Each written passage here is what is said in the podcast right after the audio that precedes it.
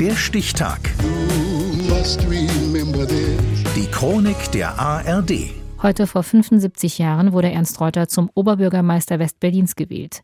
Reinhard Bartusch. In Berlin ist sein Name allgegenwärtig. Ernst Reuter Platz, Plakette, Siedlung, Preis, Schule, U-Bahnhof, das alles gibt und gab es.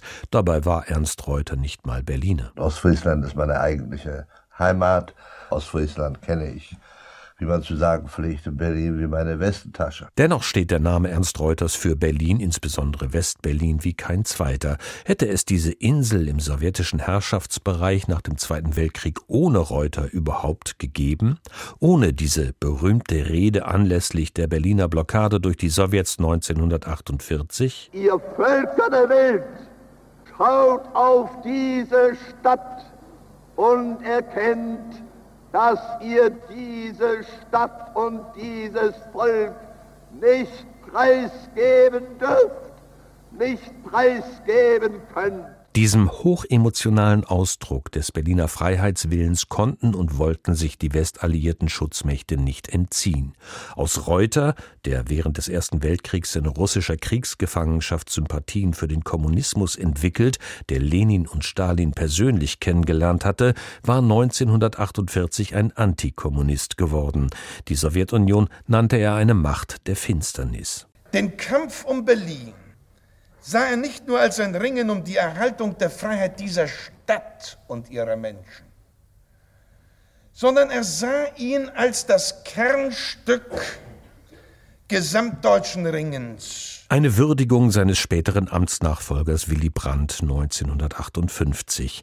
Bereits im Juni 47 hatte die Berliner Stadtverordnetenversammlung Reuter zum Oberbürgermeister ganz Berlins gewählt, doch die sowjetische Besatzungsmacht verhinderte mit ihrem Veto den Amtsantritt. Der gelang jedoch nach einer erneuten Wahl, als klar war, dass Berlin zumindest administrativ in West und Ost geteilt wird. oft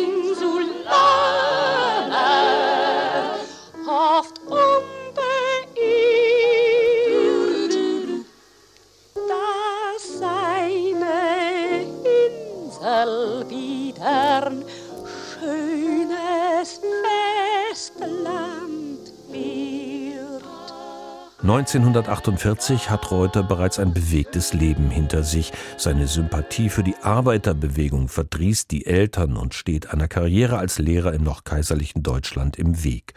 Über Wasser hält ihn sein rhetorisches Talent. Für die SPD ist Reuter als Wanderredner unterwegs. Er bewährt sich in der Kommunalpolitik, ist an der Gründung der Berliner Verkehrsgesellschaft BVG beteiligt. In Magdeburg wird er Anfang der 1930er Jahre Oberbürgermeister. Die Nazis misshandeln ihn schwer im Konzentrationslager. Reuter geht ins Exil in die Türkei. West-Berlin ist sozusagen die letzte Station seiner politischen Laufbahn. Und wer wird glücklicher sein als wir Berliner, wenn die Last, die unerträgliche von uns genommen ist?